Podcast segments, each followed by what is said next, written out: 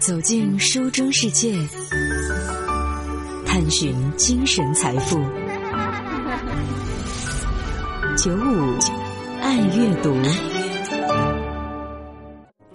不知道您有没有听说过这样的一部日本的电影？片名叫做《小花的味噌汤》。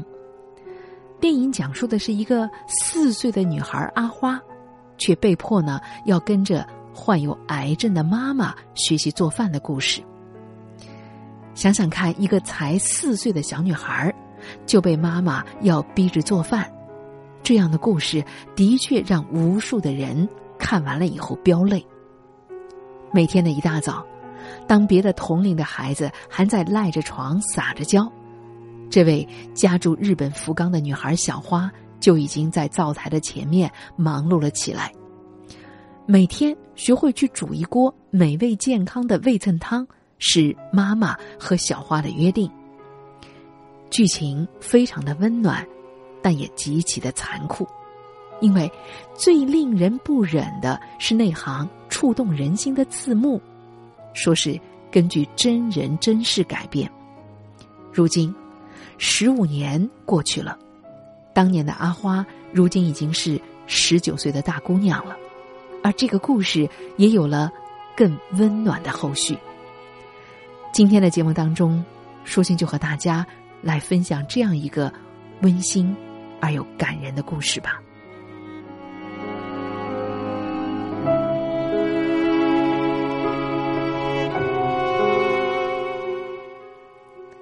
先来说一说故事发生的那一年，那是在一九九八年的夏天。阿花的妈妈千惠和爸爸姓武相识了，一个是青春明媚的音乐老师，一个是善良敦厚的新闻记者，两个人一见钟情，很快就坠入爱河。但是就在结婚的前夕，厄运却没曾想突然袭来。那时才只有二十五岁的千惠呢，被诊断出得了乳腺癌，左边的乳房得全部切除。在医院里，看着那些癌症患者化疗时候的绝望和痛苦，千惠很想放弃。不仅是手术，还有感情。但是信武毅然决然握着千惠的手，说：“出院以后，我们去加拿大吧，太美了。”你看过了落基山脉的雄伟，所有的事情也就都烟消云散了。可是，在这之前，让我们先结婚吧。信武的告白给了千惠向死而生的勇气，他决心赌一把，好好的活下去。到了二零零一年，千惠呢结束了长达两年的化疗，和信武也迈进了婚姻的殿堂，但医生呢？告诉千惠说，长期的药物治疗让她的身体不适合怀孕，而且呢，生育会让雌性激素活跃，这样就会大大的增加癌症复发的风险。但没想到的是，就在婚后的第二年，千惠呢意外的发现自己怀孕了，这份惊喜啊，让她是既高兴又害怕。医生是建议她拿掉孩子的，但是千惠怎么舍得呢？看着 B 超上那个已经在萌芽的小小的生命，他决定坚持下去。二零零三年的二月，阿花来到了这个世界。阿花的名字藏着千惠对女儿满满的期盼，希望女儿能像花一样被大家爱着。用千惠的话来说，能够和阿花相遇，证明我在这个世界上活着。而这个比自己还要重要的孩子，就是自己的人生至宝。可是，老天爷偏偏没有放过这一路坎坷的母女。就在阿花九个月大的时候呢，她突然就不愿意再喝母乳了。觉察到不对，千惠到医院去做了检查，果然癌症复发了。当时，千惠的肺部已经有了一个半英寸长的肿瘤。为了活着，为了多多的能够陪伴一下阿花，千惠再次开启了生不如死的化疗。他同时开了博客，记录下自己和疾病斗争的过程。而每每写到难处，他就会庆幸，只要一想到女儿阿花，就觉得这些都不是事儿了。到了二零零六年，千惠的癌细胞已经扩散到了全身，这时候，做母亲的她连抱着女儿的力气都没有了。看着年幼的女儿，千惠愧疚的跟女儿说：“妈妈要跟你说声对不起呢。”妈妈得病了，身体有点痛，都抱不动阿花了。简直就像是有心灵感应。小小的阿花打那以后，再也没有哭闹着要妈妈抱。剩下的生命时日无多，千惠想，在自己仅剩的生命里，应该给女儿留下一些什么呢？思来想去。他在阿花四岁的时候送出了准备已久的礼物，是一件围裙。他想，我没钱，没有地位，没有财产，什么都没有。死之前完全不知道该留下什么给女儿。想了想，只能教会他做饭、做家务，这样他可以认真的过好每一天。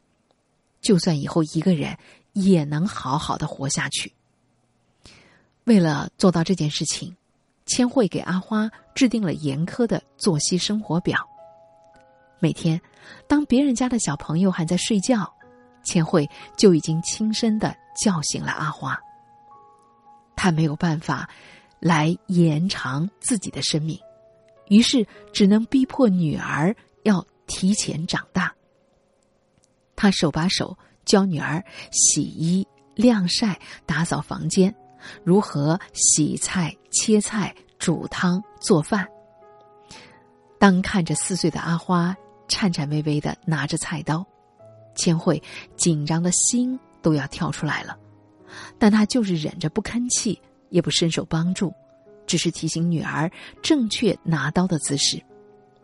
从此，每天早上做味噌汤成了阿花的职责。而千惠的严苛到了连身边的亲人也难以理解的地步，千惠的妹妹就曾经气愤的质问姐姐：“怎么可以这样来逼迫孩子呢？”听了妹妹的话，千惠的心都在滴血，她反驳不了，只是认真的叮嘱女儿：“万一妈妈不在了，如果你生病的话，爸爸妈妈会非常的难过。”所以啊，阿花要好好的吃饭，而想好好的吃饭，你就要学会用心的做饭呢。不管是吃饭还是做饭，都是不能糊弄的。你要努力的做一个总是对他人微笑、健康又坚强的好孩子。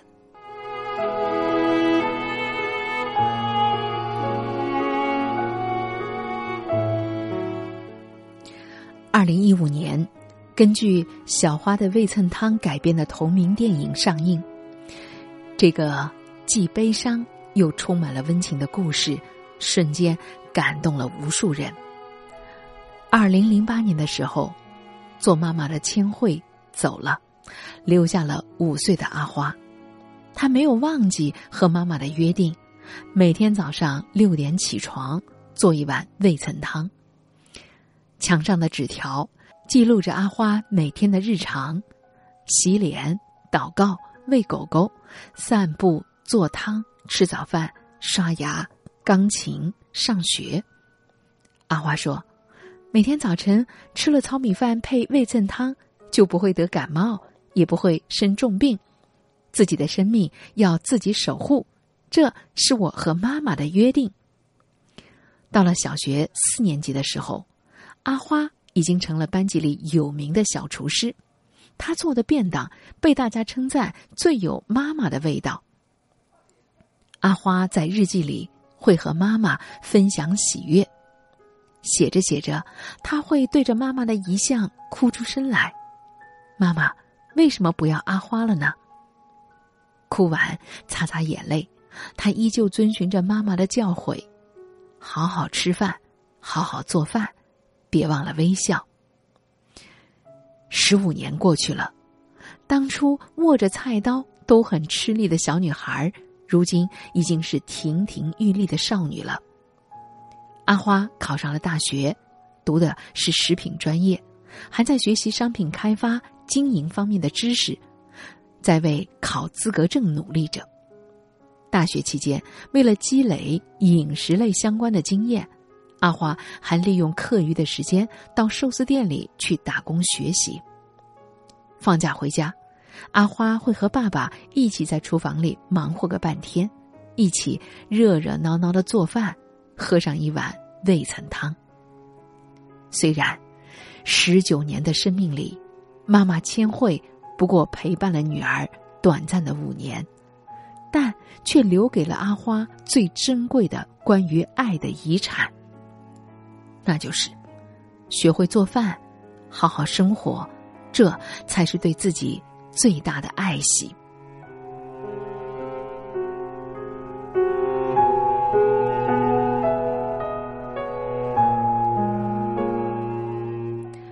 一碗简单质朴的味噌汤。是千惠留给女儿最珍贵的好好生活的勇气，同时，也是留给我们这些普通人最朴素而又温暖的生存道理。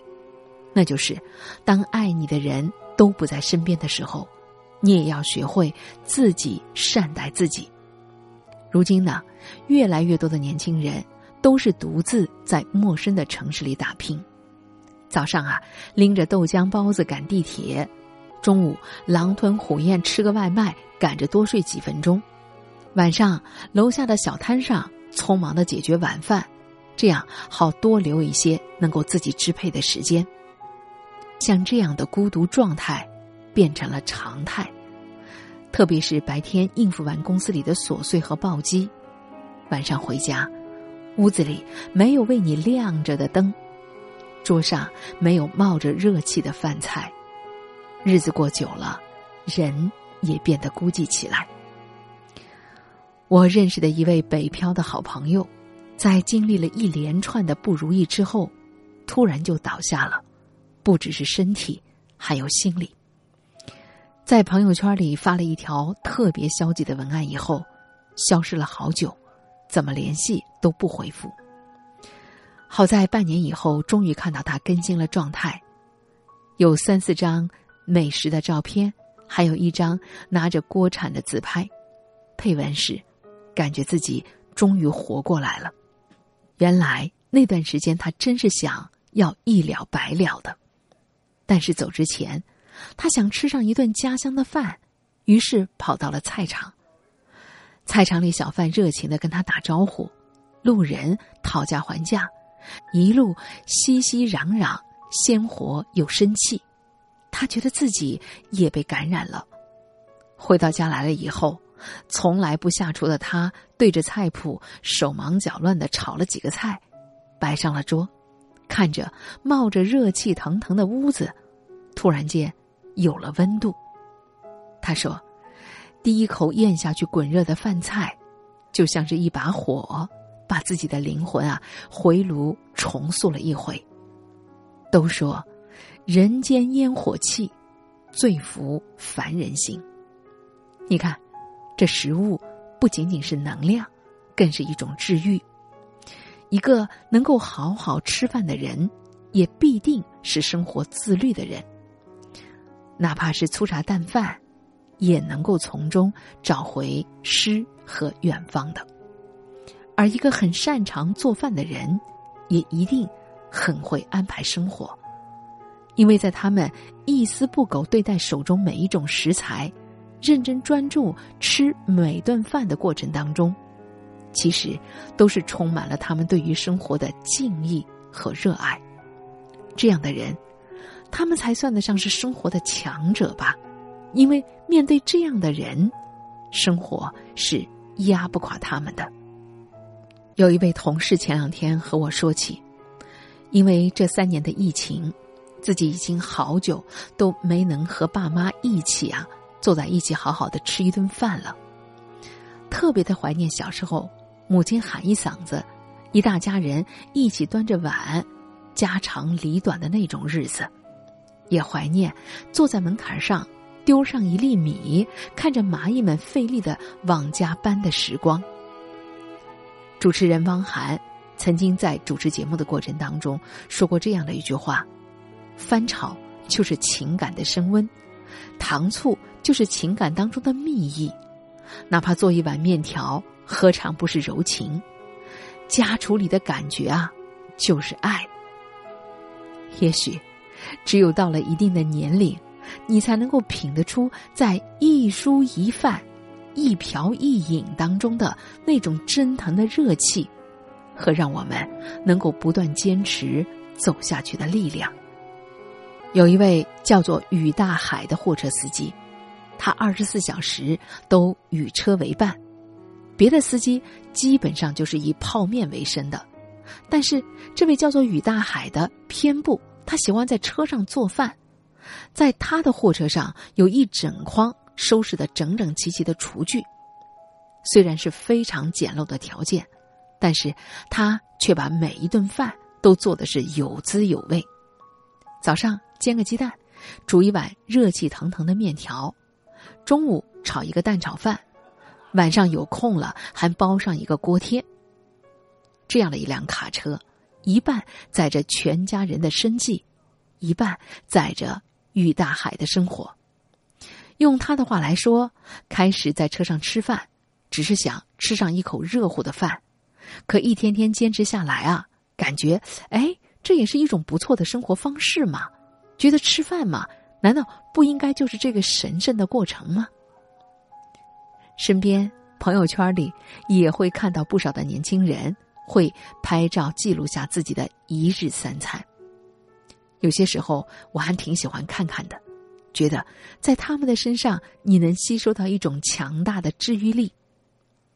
确实，看完了以后自己也会勉励一下自己，别凑合着度日，也别将就着果腹。成年人的生活确实不容易，但是再忙再乱。再苦再累，也可以被蒸煮三餐时候的袅袅的烟火温暖到吧。